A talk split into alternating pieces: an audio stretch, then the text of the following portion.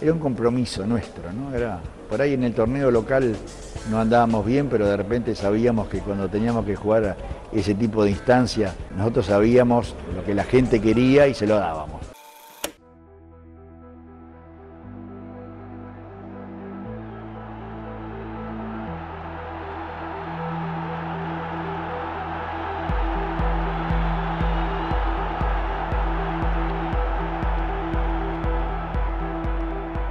Bienvenidos a Dos Toques, el primer podcast de historias y curiosidades del mundo del fútbol. Mi nombre es Sebastián Vera y con mi compañero Lisandro Machado recorremos capítulo a capítulo la historia de este bello deporte. Seguimos con esta nueva sección clásicos. En el capítulo anterior hablamos de la hazaña más grande de la historia de Racing Club de Avellaneda y la obtención de la Intercontinental. Y hoy nos vamos un par de cuadritas eh, al vecino y vamos a contar una historia de Independiente Avellaneda. ¿Qué tal, Seba? Así es, en esta ocasión nos toca cruzarnos de vereda, vos decís un par de cuadras, en realidad es directamente ir enfrente para irnos para Independiente, pero antes de eso vamos a mencionar las redes sociales que tenemos porque nos pueden seguir, somos arroba a dos toques podcast en Instagram, dos en este caso es con letra, también somos a dos toques podcast en Facebook, también nos pueden seguir en arroba dos toques podcast en Twitter y pueden colaborar con nosotros para que sigamos haciendo, o mejor dicho, para que sigamos mejorando la calidad del audio a través de Cafecito si estás en Argentina o a través de Patreon si estás fuera de Argentina. Nos puedes buscar como a dos toques podcast en ambas en ambos lugares. También estamos en absolutamente todas las plataformas digitales donde nos estés escuchando ahora y en cualquier otra por si querés compartir nuestros episodios que es lo que más nos ayuda para seguir creciendo. Entonces nos vamos directamente con esta historia particular del rojo de Independiente.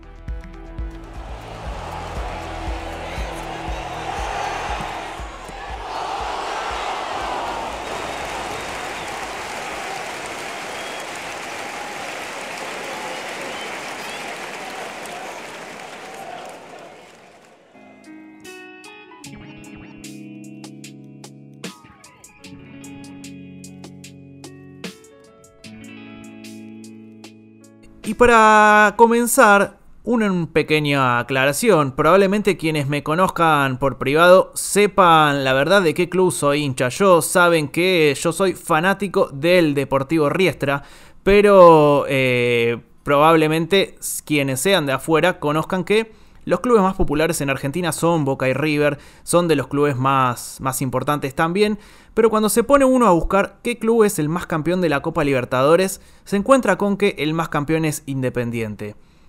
Probablemente alguno se pregunte cómo llegó a hacer esto, alguno se pregunte cómo llegó a semejante cifra de 7 Libertadores ganadas y lo que decidimos contar hoy es parte de esta historia que es el récord de 4 Libertadores seguidas logrado en el año 1970. Pero antes de comenzar con eso, como bien dijimos en el episodio de Racing, en el 64 y en el 65 Independiente se había convertido en el primer argentino campeón de Copa Libertadores, pero en ambas ocasiones el Inter de Milán le había sacado la posibilidad de ser el primer campeón del mundo, que es lo que terminó heredando Racing. Con esa espina clavada, los 70 y los 60 de Independiente iban a ser una década de puro reinado rojo. De esas primeras copas del 64 y el 65, algo interesante a contar es el inicio de un mito, porque uno de los jugadores que jugaban aquel equipo era Roberto Pipo Ferreiro, un defensor férreo que trababa mucho, que iba mucho al choque y que más adelante en esta historia del día de hoy se va a destacar como entrenador, pero que en este caso todavía jugaba y que lo que hacía era salir a la cancha a saludar a los hinchas. Es la primera vez que va a suceder dentro de un estadio de fútbol, dentro de un campo de juego, que un jugador salga y levante las manos hacia los cuatro costados. Cuando le preguntaban a Ferreiro por qué lo hacía, decía que era para saludar y también para mostrar que salía a jugar al fútbol y que no tenía armas escondidas en las manos. De a poco eso se iba a ir popularizando, los clubes iban a empezar a saludar y cuando falleció Ferreiro en el 2017, Independiente volvió a hacer el saludo histórico con todos los jugadores parados y el capitán parado en la mitad de la cancha como se hizo luego de algún tiempo con el propio Roberto Ferreiro, un saludo histórico que aún hoy se mantiene. Así que esta historia también cuenta la historia de cuando los jugadores saludan a los hinchas y su origen. Como decía, hoy todos los equipos hacen ese saludo, pero Pipo fue el primero. Independiente, después de perder las semifinales de River Plate de la Libertadores del 66, después de haber ganado este doblete que ya estaba mencionando antes, eh, Licha, y cortar esta racha de bicampeonato, el rojo logra algunos títulos que le hicieron volver a jugar la Copa Libertadores, pero sin demasiado éxito. Como decíamos, después en el 67 gana Racing. Eh, Así que los argentinos por lo menos seguían en el ámbito internacional haciendo presión. Estos títulos nacionales fueron justamente el Nacional del 67, el Metropolitano del 70, el del 71, los dos primeros ganando la Racing en la última jornada y el último contando a una goleada 11 a 1 en la fecha número 2 contra Platense, que aún hoy es la mayor eh, victoria histórica de Independiente y la peor derrota histórica del Calamar. Este último título lo clasifica a la Copa Libertadores que da inicio a esta historia que vamos a contar hoy. El director técnico era Pedro Del Hacha, capitán de la selección argentina que ganó la Copa América en el 57 eh, y apodado Don Pedro del Área, que en el 65 había debutado como DT del Ferro y para el 72 se había sumado por segunda vez a Independiente luego de una corta experiencia en Newell's Old Boys de Rosario. Para este torneo del 72 también se había sumado José Omar Pastoriza, que venía directamente del clásico de Racing.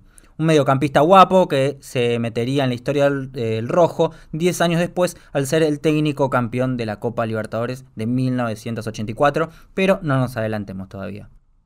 Pancho Sá, Pavoni y Balbuena destacaban también en este equipo del 72 que llegaba como campeón de la Libertadores y debía enfrentarse en fase de grupos a Rosario Central, Santa Fe y Atlético Nacional. En ese grupo 1, tras empatar en Rosario y en Medellín, ganó 4 al hilo y se metió en la segunda fase. Hoy a esa segunda fase también una aclaración se la recuerda irónicamente como semifinales, que efectivamente eran la ronda anterior a la final, pero que la disputaban los seis equipos clasificados divididos en dos grupos de tres, o sea que no era jugar en realidad dos partidos seguidos, sino jugar contra dos rivales más pero sí efectuaba como la fase previa a la final. En aquella fase previa, al rojo le tocó el San Pablo de Brasil y Barcelona de Ecuador, subcampeón y campeón de sus ligas respectivamente. Luego de un errático comienzo, con una victoria, un empate y una derrota, ese equipo sacó chapa de campeón y le ganó 2 a 0 al San Pablo en Avellaneda para meterse en la final, en el partido que tenía que ganar, si no, no iba a clasificar a la final. En esa gran final lo esperaba Universitario, cuyo equipo era la base de la selección peruana que había dejado a Argentina sin mundial de 1970. Eh, como bien habíamos dicho en el episodio anterior, en general los equipos en aquella época eran la base de las selecciones, o por lo menos los equipos más fuertes en todo Sudamérica. En este caso, Universitario era la base de ese equipo Perú que había dejado a Argentina fuera en las eliminatorias.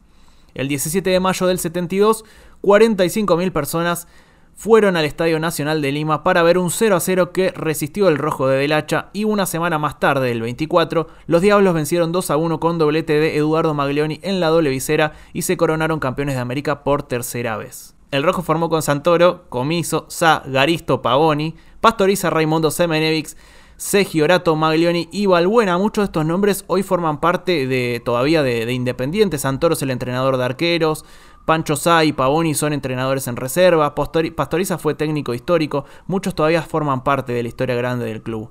Además ingresaron en el segundo tiempo Magán y el italiano Dante Mircoli. Pero todavía la Intercontinental le iba a hacer esquiva a este equipo ya que el Ajax de Cruyff resistió un 1 a 1 en Avellaneda, de hecho el gol fue de Cruyff en este 1 a 1 en Avellaneda y ganó 3 a 0 en Holanda para convertirse en campeón del mundo. Pero sin embargo, algo destacado es que al mes de la obtención de la Copa Libertadores del 72, debutaba en primera un joven pelado que se convertiría en el máximo ídolo del club y también en el ídolo de Diego Armando Maradona. Este joven era Ricardo Enrique Bocini. Al año siguiente, y como vigente campeón, Independiente ya había obtenido su lugar en la segunda fase de la Copa Libertadores del 73. Pedro del Hacha se había ido a dirigir al Celta de Vigo, a España, y en su lugar asumió como técnico Humberto Maschio. Humberto, del cual hacíamos referencia en el capítulo de Racing, vayan a escucharlo si tienen la oportunidad, porque justamente él había formado parte de ese plantel campeón de la Intercontinental. En busca del bicampeonato, además de la llegada del joven Bocini, también se habían sumado otro delantero fundamental, que era Bertoni, que luego sería años después eh, campeón del Mundial 78 de Argentina, haciendo justamente un gol en la final contra Holanda. Pero volviendo a América, entre abril y mayo de ese 73, el Rojo debió disputar el grupo 1 con San Lorenzo y Millonarios de Colombia, ambos, ambos, campeones de sus países, y la definición de la zona fue igual a la del año anterior, porque el equipo llegaba trastabillando y necesitando ganar en la última jornada para avanzar a la fase final. Su rival fue San Lorenzo en Avellaneda y un gol de Miguel Giachelo le daba una nueva oportunidad para alzar el mayor trofeo del continente. Sin embargo, en la final estaba un rival durísimo de roer. Colo Colo, que había logrado ser el equipo con mejor desempeño en la cancha y que buscaba la primera Libertadores para Chile. Y como había dicho justamente Lich hace un ratito, estos equipos por lo general eran la base de los seleccionados. Una demostración de esa dificultad del rival fue que ninguna de las dos finales arrojó un ganador terminó 1 a 1 en Avellaneda y 0 a 0 en Santiago. Por eso el 6 de junio en Montevideo se recibió el partido de desempate para determinar el campeón. Lo curioso de esa final es que los chilenos se compraron a los uruguayos enseguida, ya que salieron a la cancha con el famoso arriero que le salvó la vida a los jugadores de rugby en el llamado Milagro de los Andes, que, del que ya hay muchísimas películas, libros, historias, videos de YouTube etcétera, que pueden buscar por ahí. Pero ni el arriero lo salvó porque un equipo muy parecido al del año anterior, le ganó 2 a 1 con goles de Mendoza y Giachelo y se coronó campeón de nuevo. En esa final hizo su debut internacional el genio de Bochini, que estuvo, y estuvo Bertoni de arranque, Miguel Ángel López estaba afianzado como un nuevo central, Galván jugaba por Pastoriza y Mendoza estaba como fuerza de ataque. Prácticamente el mismo equipo eh, que había ganado en el 72. En noviembre de ese año, la mayor hazaña de la historia del Rojo tuvo lugar para jugar la Intercontinental contra el campeón de Europa. Pero el campeón Ajax alegó falta de fechas y renunció a su participación, algo que era bastante común porque a los equipos europeos no les gustaba para nada venir para Sudamérica. Entonces la Juventus, que era el actual subcampeón, dijo que solo iba a jugar este partido si solo se disputaba en Italia, en lugar del clásico ida y vuelta. Independiente dijo, bueno, vamos, y fue literalmente a Italia y se trajo la copa ganando por 1 a 0. ¿Y quién hizo el gol? Bueno, esta joven promesa y futuro ídolo, eh, Ricardo Enrique Bocini, en un gol que se puede ver en uno de los videos que estuvo perdido por muchísimos años y hace poquito se pudo recuperar, así que lo pueden buscar por YouTube.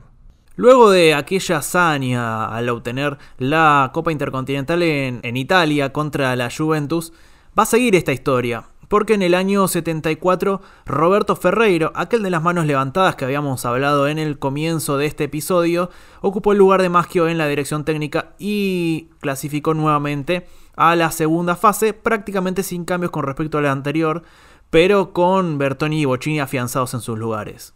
En esa segunda fase venció con categoría a Peñarol y Huracán, probablemente en la segunda fase donde mejor jugó, y se metió en su tercera final consecutiva. Para alcanzar el récord de estudiantes de tres ganadas al hilo, debió enfrentar a un muy complicado San Pablo, que le dio vuelta al partido en Brasil por 2 a 1. Había comenzado ganando 1 a 0 a Independiente y San Pablo lo termina dando vuelta para ganar 2 a 1 la ida. Pero en la vuelta, Independiente ganó 2 a 0 en Avellaneda, llevando el desempate al Estadio Nacional de Santiago. En aquel desempate fue triunfo 1 a 0 con gol de penal del uruguayo Pavoni y de esta manera el récord estaba consumado, aunque la hazaña no pudo ser completa porque en la Intercontinental del 74 el rojo le ganó 1 a 0 al Atlético Madrid de local, pero una derrota 2 a 0 en España y el nuevo método de resultado global en la competición se llevaron el título. Finalmente llegamos al año 75, el cuarto de las conquistas y el cierre de este tetracampeonato y probablemente el más milagroso, porque en ese torneo la segunda fase lo emparejó con Cruzeiro y con Rosario Central, y para pasarlo dependió de justamente un milagro solo digno del diablo. Otra vez con Pedro del Hacha como DT, el comienzo fue muy flojo con dos derrotas por 2 a 0 ante ambos rivales de la zona. Más adelante, el 30 de mayo, superó 2 a 0 a Rosario Central y empezó a consumarse la nueva hazaña. Es que Cruzeiro debía jugar frente a Rosario Central y frente a Independiente, ambos como visitante, pero lideraba el grupo con 4 unidades y 4 goles de diferencia de gol, mientras que Independiente y Central sumaban 2 y ambos tenían menos 2 de diferencia. Recordamos que en aquella época ganar te daba 2 puntos, un empate del conjunto brasileño lo clasificaba o incluso perdiendo por mínima diferencia podía clasificar.